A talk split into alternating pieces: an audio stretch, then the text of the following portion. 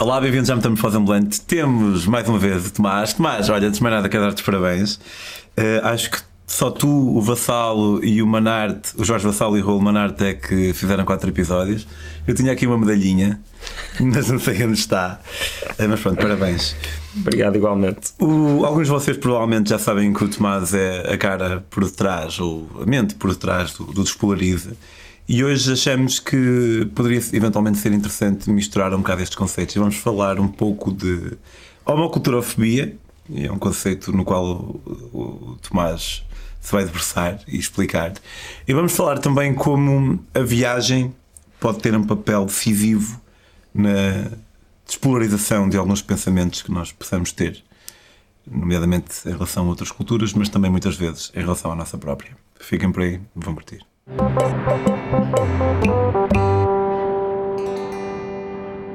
Podes começar por explicar um, um, pouco o que é que, o que é isso da homoculturofobia, o que é que te fez pensar nisso e, e depois podemos, se calhar, a seguir discutir um bocadinho acerca do eventual grau de perniciosidade que pode ter.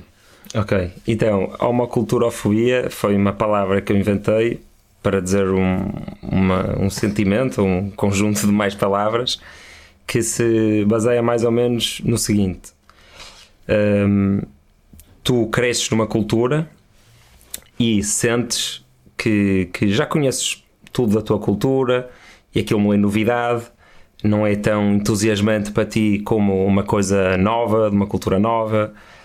E, e então, este teu conhecimento e habituação da tua cultura, aliado a um espírito de, de descoberta, poderá fazer com que, em algumas situações, nós sejamos uh, preconceituosos e de alguma forma julgadores de forma mais negativa de coisas da nossa cultura quando comparadas com coisas de outra cultura que sejam mais novidade. Um, há muitos exemplos que se, que se, pode dar para isto. Se calhar é importante mas... dizer que também falamos de um, de um segmento da população, não é? Porque muita gente opera exatamente no contrário, é mais julgadora da cultura dos outros do que da sua própria. Mas sim, sim. se calhar num panorama mais de jovem. Explorador. Desculpa? De uma pessoa com uma, com uma mente e atitude explora, exploratória. Sim, sim, é, sim. Acho que é mais provável acontecer, não é? Um, mas sim, não, é, não se aplica a toda a gente. Um, como qualquer fobia, não é? Um, mas um, um, exemplo típico para mim é a religião. E hum, isto pode-se ver, eh, por exemplo, se eu, te, se eu pegar numa, numa. Olha, isto aconteceu-me no dia, fui a um funeral e, e, no livrete, que havia um livrinho de funeral, tinha as letras das músicas. E havia uma letra de uma música mesmo bonita. E eu pensei, fogo, esta letra é espetacular. Era sobre. era sobre mais ou menos largar o desejo e, e aceitarmos o destino que o universo tiver para nós, mas lá era a palavra de Deus, não era o universo. Um, e achei aquilo muito bonito, porque era assim um. É um é um manto, é uma, é uma coisa assim bonita e leve e de aceitação e de não desejo.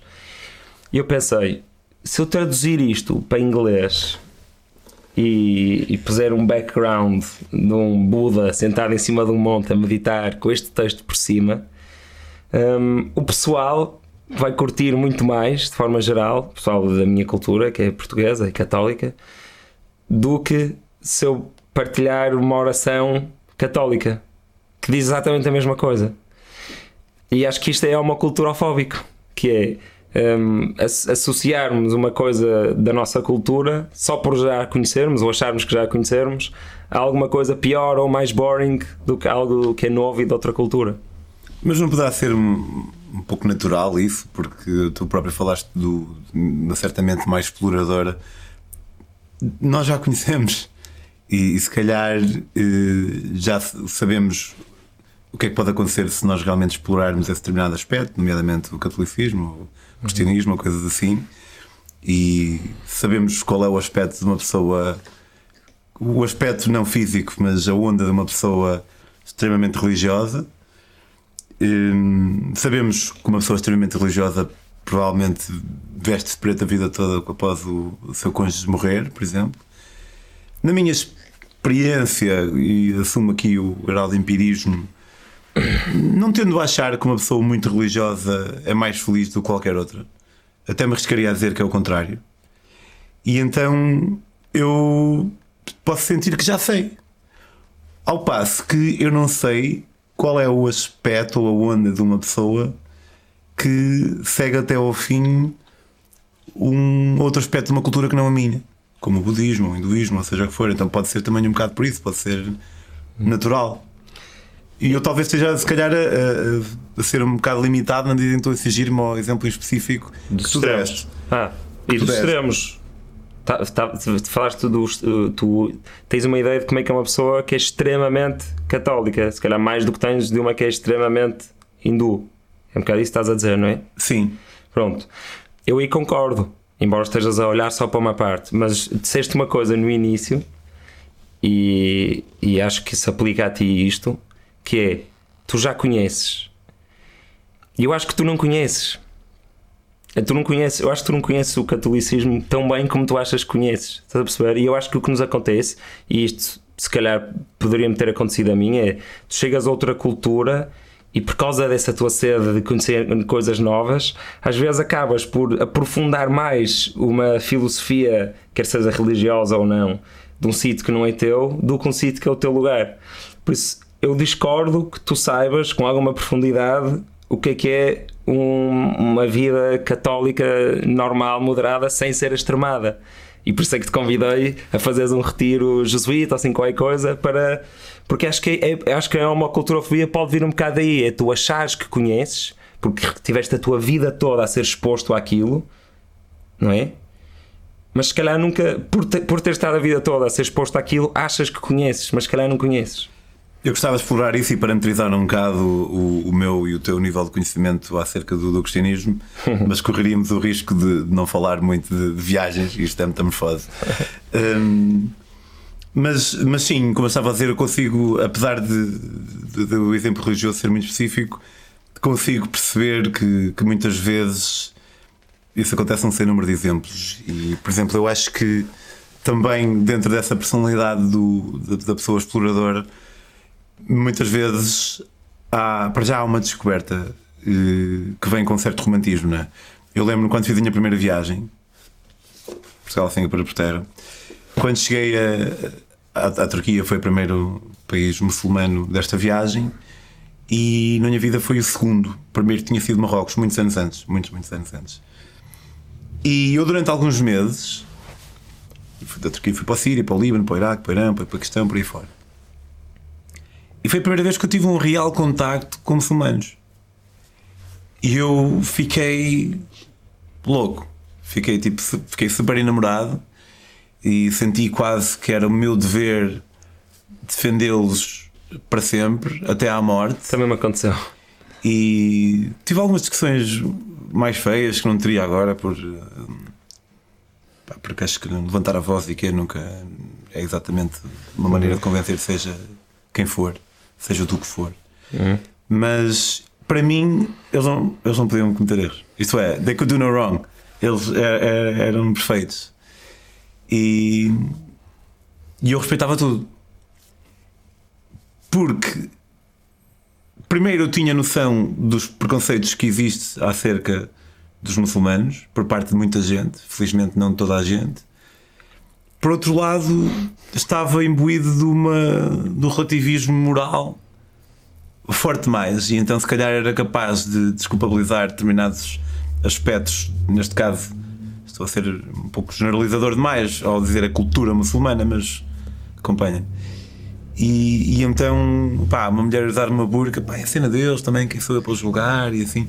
E isso acontece muitas vezes, não achas? O pessoal, porque eu acho que era genuíno e, e se calhar também poderia haver um medo mais inconsciente de ser visto como xenófobo, ou nesse caso não racista, porque não é uma raça diferente. E, e acho que é uma mistura disso tudo que muitas vezes faz também com que as pessoas sejam mais heteroculturofilia. Heteroculturofilia. Heteroculturofilia, yeah. sim, sim, sim. Eu, eu acho que, pá, sem dúvida, e eu, eu dei, dei-te esse exemplo ontem. Eu, quando. Eu, por acaso, sempre adorei o som do citar.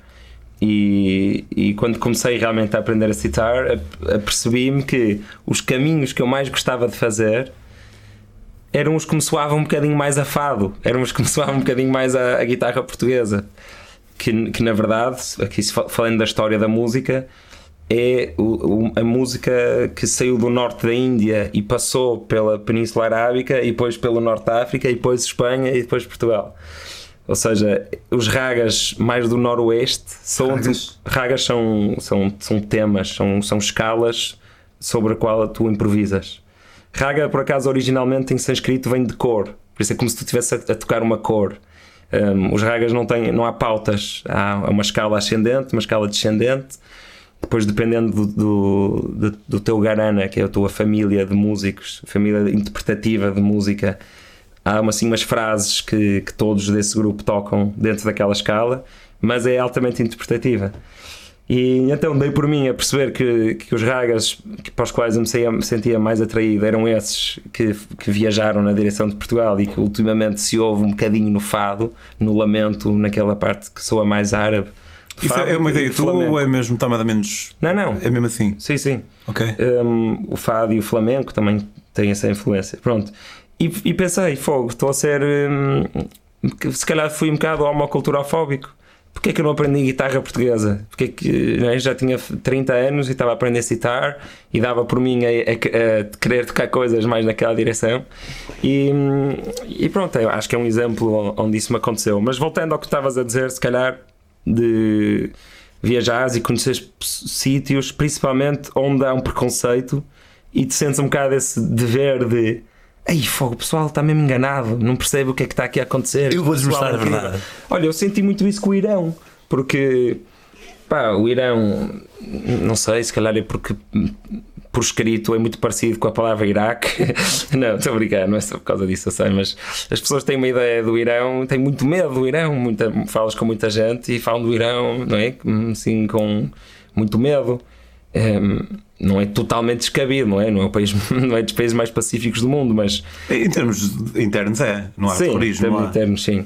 Um, exato, e em termos de, de, segurança também é relativamente tranquilo, parece-me. E, pá, foram o povo que mais bem me recebeu na minha vida. E eu achei que depois de ir ao Egito isso ia ser impossível, porque no Egito também qualquer pessoa que eu conhecesse em qualquer lado queria tipo, dar-me tudo de bom e de melhor e que eu dormisse em casa deles tipo, e, e quase sempre sem esperar nada em troca. E então sobre o Irão também sinto um bocado essa, essa necessidade de, de dizer às pessoas: Pô, aquilo é mesmo incrível e são as pessoas mais acolhedoras que eu já, já conhecia, acho eu, na minha vida. Sim, sobre o Falamos também de, do potencial despolarizador que, que, a, que a viagem tem no, numa pessoa. Pode, podes elaborar sobre isso? O que é que dizer com isso? Olha, um ótimo exemplo é um, a opressão de minorias. Às vezes, eu acho que quem nunca viajou não, não se calhar não tem tanta capacidade de perceber que em lugares diferentes há minorias diferentes a ser oprimidas.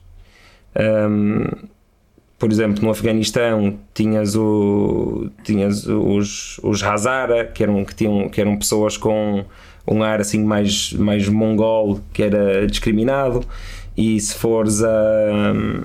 Se calhar, se fores à África do Sul e, e fores branco, também em muitas situações da tua vida és discriminado. Um, ou seja, acho que há uma parte boa de, de viajar em que, que, te faz perceber que pá, o mundo é gigante e, e, em culturas diferentes há tipos de opressão diferentes e, e vivências diferentes das coisas. Um, porque para mim isto ajuda essencialmente a combater um, uma espécie de dogmatismo de a maldade do mundo vir, vir toda de uma fatia da população. Um, porque se realmente só, se realmente só tiveres exposição ao teu país, tu, não é? e tu achares que é um grupo de pessoas que está a fazer mal ao teu país, podes, correr o, podes incorrer no erro de achar que, ok, este é o grupo que está a fazer mais mal ao mundo. E não, depois começas a viajar e percebes que há, imensos, há imensa coisa a acontecer. Tens sítios como a Kurdistão, que tem uma identidade nacional, mas nem tem país, mas que fisionomicamente são parecidos com todos os vizinhos. A ver? Há tantos, tantos, tantos, tantos tipos de opressão que eu acho que tu acho que é mais difícil ver as pessoas só numa dimensão. E uma pessoa mais incauta poderá achar que o opressor é o branco, sempre. Sim, ou que é sempre. Sim, ou, ou que as coisas são sempre sobre raça, ou sempre sobre dinheiro, ou sempre sobre género, quando na verdade, não é? Tu, acho que a viajar ajuda-te a perceber que há mil maneiras de tu seres oprimido. Não precisas de viajar, porque há dados sobre, só sobre países, se quiseres assim, mais, de ser mais parecidos com o nosso, que mostram que seres mais baixinho torna menos provável vires a ser um CEO, seres mulher, seres negro ser, sei lá, há tantas, tantas coisas. Seres filho único, pelos vistos, também é pior em muitas coisas. Há tantas, tantas, tantas maneiras de seres oprimido e que eu acho que ver o mundo constantemente de um grupo contra o outro, eu acho que deixa de te acontecer tanto quando já viajaste muito e já viste muitos, muitos tipos de vivência. Eu na, ainda na mesma viagem na Ásia, houve uma cena que eu achei muito interessante que foi eu saí de Portugal, fui para a Espanha, depois fui para a França, Itália. E não sei se começou na Itália, vou dizer que começou na Eslovénia, porque não sei se começou na Itália, sobre os eslovenos. Mas quando eu cheguei à Eslovénia, eu disse ao pessoal que eu queria para a Croácia, para a Croácia e o pessoal, cuidado com a Croácia. E depois eu chegava à Croácia e dizia que ia para a Sérvia, e o pessoal dizia, epá, cuidado com a Sérvia. E isto acontecia, se não aconteceu em todos, aconteceu em todos menos um até uma altura em que já estava no Irão e já não era o país a seguir, era o leste desse país. Tipo, ah, era sempre para leste? Era sempre, porque era o meu, era o meu trajeto. Que engraçado. E, e no Irão, Há um vetor de. não é? yeah, yeah. Vetor geográfico de, de, de, mais línguas. Exatamente. E no, e no Irão já era, já era dentro do próprio país. E depois no leste é, era o Paquistão. E, e, aqui, a partir do Paquistão, já não me lembro muito bem se, se continua a acontecer o mesmo com a Índia, já não, já não me lembro muito bem. E, e isso realmente deixa-me a, a, pensar que, pá, infelizmente, e, e, é verdade que se calhar uma mente mais incauta, e, e, eu sei que não é isso que significa a esquerda e tudo mais, mas voltando um bocado à conversa que tivemos no Moleculeza aqui há umas semanas. Um, ehm, hoje em dia há uma espécie de nova esquerda. Eu acho que o problema não é tão grave como, como tu, mas isso é outra discussão. Uh, mas há uma espécie de ideia que quase postula que só o branco é que é preconceituoso. Uhum. Ou só. Sim, só o branco, digamos. E ali eu estive mesmo a ver à minha frente a acontecer, à medida que eu ia avançando no espaço, que infelizmente o preconceito é algo mesmo intrínseco à humanidade. E, e voltando um bocado a, agora não à moleculeza, mas à conversa que nós tivemos também aqui há umas semanas quanto aqui na metamorfose. Nós temos o, o, o DNA para ter mais sucesso operando em circunstâncias de caçadores-coletores, como a tribo que tu, com quem tu estiveste lá, uhum. na Tanzânia. Contudo, hoje em dia temos uma vivência que faz com que tenhamos, de certa forma, porque se calhar para eles ver o, o forasteiro como perigoso pode ser uma vantagem. Sim, sim. Por causa de doenças, porque por causa de muitas outras e coisas. Ele, e porque ele pode ser perigoso. Sim, sim, sim. E porque eles não têm informação acerca de quem esse forasteiro é. Sim. Pá, nós hoje em dia nós sabemos, nós temos tecnologia, nós sabemos o que é um chinês e como é que eles agem e, e, e não comem pessoas e coisa. Sim, sim, Nós sim. conseguimos desconstruir toda a nossa ignorância. No entanto, continuamos a ser humanos. Fala-se muito agora, e acho que o próprio Unas é capaz de já ter falado disto. Não sei se ele diz que é um racista em desconstrução, ou um machista em desconstrução, ou ambos. Um dos, um dos dois ou ambos. Não sei se o Marco pode dar aí um berro a ver se é algum dos. Diz? Ambos. Ok mais de uma perspectiva. Mas mais no, racista. Mais, mais no racista. E, e provavelmente, não sei, não sei até se já não falamos sobre isso, sobre o, o Blink, o livro do Malcolm Gladwell. Sim. Que de certa forma demonstra que nós temos uma espécie de, de preconceito. Intuição muito forte sobre as coisas. Pré-consciente. Exato. E um, o Blink fala de, exatamente de decisões que nós tomamos antes de saber que as tomamos. E, e acho que um, eu, sem querer, acabei por ter uma boa prova acerca do potencial despolarizador de uma viagem. que é. Eu, eu fiz um dos testes que o Malcolm Gladwell apresenta neste livro e eu saí como sendo uh, uh, strongly favoring white Americans. Ah, também já fiz. O que é que saiu? Uh, altamente racista, igual a ti. Pronto, strongly favoring white Americans. E eu fiquei um bocado em pânico. E o próprio autor disse: pá, se saiu isto, não te preocupes, mas não tem a ver com as decisões que tu tomas. O próprio autor, o Gladwell, ele é, é mestiço e ele saiu de moderately favoring.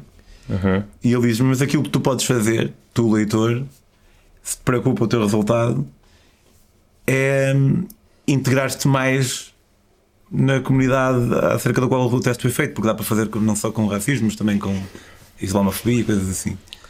E eu fui fazer a minha viagem para a África, não por causa disto, mas fui fazer a minha viagem para a África. E tive 15 meses em África e nunca fui roubado, nunca me aconteceu nada.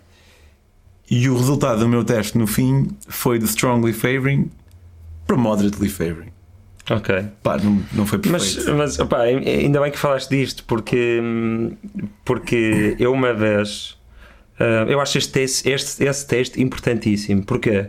Porque eu, eu conheço a minha, eu conheço, tal como te conheço, a tua percepção consciente do quão racista tu és. Não é? Tens uma percepção consciente, uma construção sobre ti. Só que essa parte pré-consciente, que é- são muito mais triggers biológicos, não é? Operam ao nível de a imagem da pessoa diferente entra-te pelos olhos e vai parar a um sítio que, que manda um sinal antes de tu sequeres co- conscientemente saberes o que é que estás a ver. Hum, isso é capaz de ser uma coisa que tu nunca vais conseguir eh, nunca vais conseguir eh, fazer com que ela acabe. A menos que vivas mesmo num sítio onde o outro diferente, ou tu é que és diferente. Sim, e se calhar nem, é- nem devíamos exigir isso às pessoas, porque o que acontece, e uma vez estava num jantar em casa de um amigo meu e alguém estava pá, assim, para sinalizar um bocadinho a sua virtude não racista. E, e eu falei-lhe desse texto, mas eu disse: Olha, mas eh, sabes que tu provavelmente és racista. E ela Não caiu muito bem. não, não, não caiu muito bem, mas depois eu expliquei. Não, deixa explicar. Expliquei-lhe há um texto, expliquei-lhe isto de, da tua percepção, mais ou menos do Blink, não é? Que há coisas mais rápidas do que a tua consciência.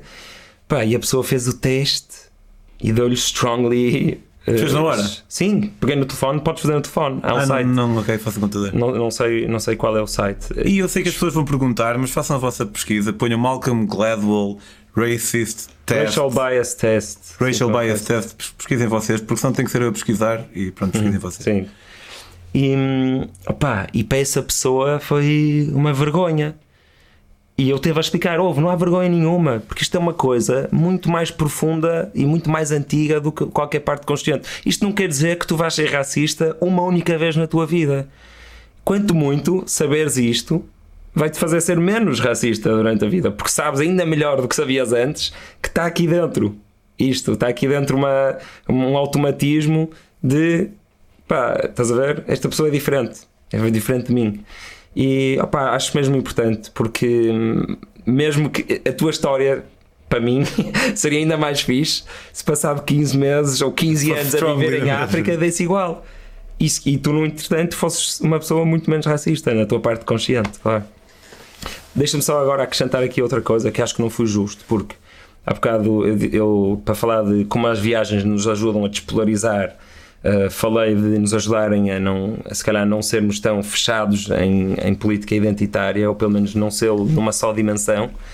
Um, mas há outro lado que acho que é mais óbvio se calhar menos interessante de falar, mas que é uma pessoa que nunca saiu de Portugal fazer uma viagem por esse mundo fora é inevitável tornar-se menos racista e achar e menos achar que, que o seu país é que é e que a sua cor é que é eh, precisamente porque provavelmente vai conhecer pessoas incríveis de todo o mundo e com talento e, e tudo Não mais. teria tanta certeza. Porque há pessoas que. Wherever you go, there you are. E há pessoas que onde vão levam-se todo, levam-se inteiramente. E há pessoas que viajam de uma forma. Eu detesto hierarquizar tipos de viagem, eh, mas há tipos de viagem. E há pessoas que viajam de uma forma que não promove de todo o contacto com as pessoas locais e que pá, vê um chinês a comer um cão, nem sequer questiona porque é que aquilo é mau, mas comer um porco é bom, e simplesmente vê aquilo como foleiro, mau onda, subhumano, quase. Há pessoas que veem sujidade num sítio e não, não se questionam que pode ser porque as pessoas não têm aquele tipo de cultura. Há pessoas que vêm pá, que são, vão para Angola e são assaltados em Angola. Eu sei que Angola, em Luanda, é muito perigoso e acham que os pretos são todos uns ladrões, mas, mas não pensam além disso, não pensam o que é que leva alguém a cometer um crime. Portanto, eu estou disposto a concordar contigo até certo ponto, mas não seria tão, tão taxativo em dizer que é inevitável, não é? Porque Sim, opá, até pode, até pode polarizar. Sim, foi uma ótima correção. Hum, alguém que vai fazer. um- Mas, mas eu disse uma viagem assim grande ao longo de vários países, e aí acho menos provável acontecer. Sim, uma pessoa vai fazer esse tipo de viagem, será Sim. algum tipo Se de. fores passar um fim de semana a Luanda e fores assaltado e não, e não estiveres com as pessoas, é capaz de acontecer. Agora, se fizeres uma viagem à boleia pela Ásia, sempre a fazer couchsurfing, acho que é difícil voltares dessa viagem e, e começaste mega white supremacist. É difícil voltares de uma viagem de couchsurfing de pessoas que estão a receber quase sempre de forma tão amável e a preparar-te comida e a fazer-te uma cama e pá, sei lá, todas as coisas incríveis que acontecem a fazer couchsurfing e gestos generosos. Acho que deve, é deve ser muito difícil voltar de uma viagem dessas em continuar a achar que Opa, lá, continuar a ter ideias de, de supremacia de, de, de algumas nacionalidades ou de algumas cores. Não achas que depende do tipo de viagem? Sim, sim, sim, sim, sim, sem dúvida. E agora lembrei-me também de uma coisa que é. Há um bocado nós falamos acerca de, da realização que pode haver quando uma pessoa percebe que, infelizmente, somos todos mais ou menos intrinsecamente preconceituosos, eh, intrinsecamente. E também acho que uma, um potencial despolarizador da viagem é viajar sem país onde há uma comunidade portuguesa grande e perceber que. E aqui eu já ouvi opiniões diversas eh, sobre a opinião que, o- que os franceses têm dos portugueses ou que os suíços têm dos portugueses, os que- Luxemburgo e por aí fora. Mas, opá, para muita gente não é uma opinião muito boa dos Tugas. Pois não, eu também tenho essa ideia. Há uma paródia, saiu um filme há pouco tempo, foi ofensivo para de Tugas. Para mim até foi interessante pensar nisso, porque raramente eu tenho a oportunidade de, pens- de me sentir ofendido. E pensei, ah, yeah, não, não me sinto nada ofendido. Um filme francês que foi feito por um comediante que o. Não é Gaiola Dourada? Não, não, não. Ah. Porque esse aí é meio sati, é meio paródia, mas Ok. tem fundamento, não, é, não há assim um gozo claro e é feito por um filho de imigrantes portugueses. Esse é diferente, eu acho que esse é um bom filme. Engraçado, bom filme. Mas este é de um comediante eh, francês que um dos seus maiores beats é, é imitar um, um arquétipo de um Tuga para eles. E, hum, e acho que foi potencialmente ofensivo para algumas pessoas. Felizmente em Portugal acho que nós ainda estamos um bocado a cagar para essas coisas. E, e penso, isso fez-me lembrar, e agora a conversa também fez lembrar que nó- o português que se acha normal e que acha que os romanos, os romanos são ladrões ou que pá, os ucranianos até acho que têm boa, uma boa fama assim genérica. Ou que outros tipos de portugueses como os ciganos por exemplo são de uma determinada forma e acha que comparado com ele que é um português e que é bom sair e ir para sítios onde há comunidades portuguesas, portuguesas e abrir a pestana e tentar perceber que o grupo deles também é visto a uma luz paródia certa, mas muita paródia injusta também e, e preconceito, acho que também pode, se a pessoa tiver esse tipo de abertura, também pode ter esse potencial de, de perspectivar e de realmente despolarizar. Sim, sim, Mu- muito, muito, muito interessante e, e muito verdade. Uh, acho que a vez que eu, senti, que eu me senti assim mais, mais vítima de xenofobia na minha vida, um, em, Moçambique, em Moçambique também sentia que havia muito racismo contra brancos, mas não era, não era tão mal com, não era tipo com, com a maldade com como aconteceu na Austrália. Um, eu estava lá, a certa altura, estava lá a viajar e, e trabalhava nas obras. E, e um amigo meu português que estava, estava lá comigo trabalhava num, num café, que também era um pequeno restaurante de comida tailandesa. E um dia fui lá ter com ele e ele tinha-se dado mal com o colega dele de trabalho, assim, qualquer coisa, ou era o chefe, não sei, era um australiano qualquer que estava lá. Que hum, imagina, eu cheguei e ele ia sair e eles ainda estavam assim meio zangados. E o tipo a virar costas para ir para a cozinha ou à porta do restaurante, já não sei muito bem, mas eh, assim ir embora para algum lado, disse fucking yogs ou fucking wogs. Não lembro se era wogs ou yogs. Que é um tempo fugitivo de português. É um termo que, que originou uh, quando muitos italianos emigraram para, para essa zona da Austrália um, já há alguns anos. Não sei há quantos anos foi, por isso prefiro nem, nem arriscar, mas já ter sido pá, há 100 anos, imagina. Um, e lá está, como nós temos cara de meios de italianos, não é? Tipo, sei lá, cara de mediterrâneos, chamaram-nos isso, que é um, um, um slur, não é? Uma, uma palavra que é ofensiva. E nenhum de nós sabia o que é que ele tinha acabado de dizer. Tivemos de ir ao telefone, tentar pesquisar o que é que aquilo era. E, e para mim, foi, pá, não me senti ofendido, senti-me quase, sei lá, fascinado. Tipo, ah, oh, acabei de ser vítima de, de xenofobia, estás a ver? Tipo, e, e, foi bom, se calhar para mim, nesse momento, depois pegar nisso e tentar uh, imaginar como é que seria ficar ali mais tempo e ir sentindo aquilo mais vezes e esse tipo de bocas. Por isso, sim. Mas acho que o teu exemplo é mais forte, porque ir para uma comunidade inteira que é gozada pelo, pelo pessoal local. Como os franceses fazem andotas sobre português e, e, e assim. E, e nessa, nessa, nessa posição da, da Austrália, por exemplo, tudo aquilo do papel do outro, não é? E, e, muitas vezes o que as pessoas precisam é de serem o outro, quando geralmente são a maioria. Eu, quando estava em África, por acaso, uma vez em Inglaterra, houve um gajo que me cuspiu a dizer You fucking immigrant, get off the fucking country. Não me acertou, mas cuspiu-me. Fez. Matrix. Matrix. Não, passou assim. E ele fez isto depois de ter mandado um, um caixote de lixo para dois gajos com aspecto Médio Oriente. Mas em, em África, em África, na Nigéria, em qualquer outro país as pessoas chamavam Jesus, tu ias adorar, porque eu tinha cabelo comprido e barba. E eu achava que era chato as pessoas chamarem Jesus 50 vezes por dia, mas vai haver e é muito melhor do que nos chamarem Boko Haram. Boko Haram é um grupo terrorista no norte da Nigéria. E eu percebi, ah, foda-se, não, há pessoas que isto que eu, que eu estou a viver agora, estou a viver porque me apetece, porque eu decidi ir fazer uma viagem. E estavam-te a chamar tipo a melhor palavra do mundo, nem era uma coisa má, era Jesus. Não, não, não, estou a falar do terrorista. Sim, sim, sim. eu estou uh, não, não gostava que me chamassem terrorista todos os dias, mas claro. eu ia bazar da Nigéria. Eu estava ali porque me apetecia, porque decidi fazer uma viagem de bicicleta. Mas eu percebi, se não tive, caso não tivesse percebido até então, o quão fuleiro deve ser uma pessoa só por ser diferente, porque os lugares de Bocarano são um bocado mais claros, bem mais claros, só por ser diferente, ser apelidado de algo, mas não por estar num sítio por capricho, como eu estava em África, mas porque está lá porque precisa trabalhar para, para mandar dinheiro para a família. Uhum. E, e, a, e, a, viagem oferece isso também, oferece a oportunidade de sermos o outro. Exato.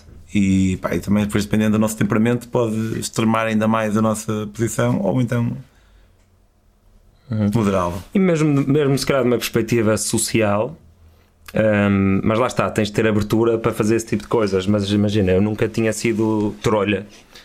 E, e lá em Sydney comecei a trabalhar um bocado em construção, foi pouco tempo, foi para aí dois meses. E depois, quando fui para Melbourne, tive mais ou menos um mês também mas aí foi mais. Eu era um faz-tudo num lar de idosos para judeus em Melbourne. E, mas tinha também uma parte de construção, porque estávamos lá a renovar uma cozinha. E, e foi engraçado para mim, foi uma experiência de experiência social, porque eu fazia questão quase de não dizer às pessoas que, estava a fazer. Que, pá, qual era a minha vida real, entre aspas, percebes? Pá, que sou um gajo que tem um mestrado na Bélgica e na Holanda e que, e que tinha uma empresa, que estava, fui gerindo a minha empresa durante a viagem e, e também foi interessante dessa perspectiva para até perceber, tipo, ok, este, estas, por exemplo, os meus colegas de trabalho eu era o, era o tipo o trolha menos experiente de todos, a quem davam o trabalho pior e mais sujo, era quase sempre tipo ou levar coisas de um sítio para outro, ou varrer. Eh, lá me iam dando responsabilidades um bocadinho maiores. Mas, mas pronto, também acho que pode ser interessante se tu te puseres em situações que se calhar, eh, em que se calhar estás inserido num estrato social diferente do, do que estás em casa. Acho que também existem aí aprendizagens eh, ou, ou de abertura de mente. Tomás, muito obrigado. Uh, se curtiram esta conversa, uh, que foi. Eu gostei, é, dentro, conseguimos ficar dentro da viagem, mas ao mesmo tempo explorar alguns assuntos mais filosóficos e metafísicos. Nós aqui há umas semanas estivemos no, numa louculeza.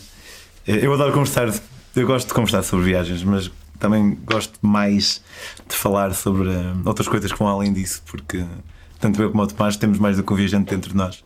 Portanto, sugiro que vejam o, uma Malucoleza. Se querem ver mais episódios da Metamorfose Ambulante, subscrevam o canal. Quanto aqui ao nosso querido convidado, se quiserem ouvir outras ideias que ele possa ter ou seguir as viagens, podem seguir o seu Instagram em Tomás Magal e, acima de tudo, seguir também uh, o Despolariza. É fácil de encontrar no Instagram. Tem lá entrevistas com políticos, tem partilha de ideias, tem um blog é um blog, eu não curto muito ler blogs, mas é um blog que é fixe de se ler, que é despolariza.pt, é uma cena assim? Sim. Ok, despolariza.pt. Se quiserem seguir as minhas próprias aventuras, podem fazê-lo em Pedro on the Road, no Instagram. E podem apoiar a Metamorfose com apenas 2€ euros por mês. Pá. Olha para mim, 2€ euros por mês não é muito. E se não fosse pelos patronos, por muita boa vontade que haja, a Metamorfose não existia. Portanto, se curtes a Metamorfose, chega-te à frente. 2 euros por mês em patreon.com.br metamorfoseambulante. Se quiserem contribuir de uma forma mais indireta, além de Patreon, podem comprar os meus livros. Eu tenho três livros de três grandes viagens, à boleia, em bicicleta, em continentes diversos por aí. E um, cada livro vem com um bocadinho de mim, um bocadinho da minha alma. Vamos para a próxima, Tomás, para ver se bates o recorde. e vamos para a semana. Vou-te começar a cobrar. ok. Obrigado, abraço.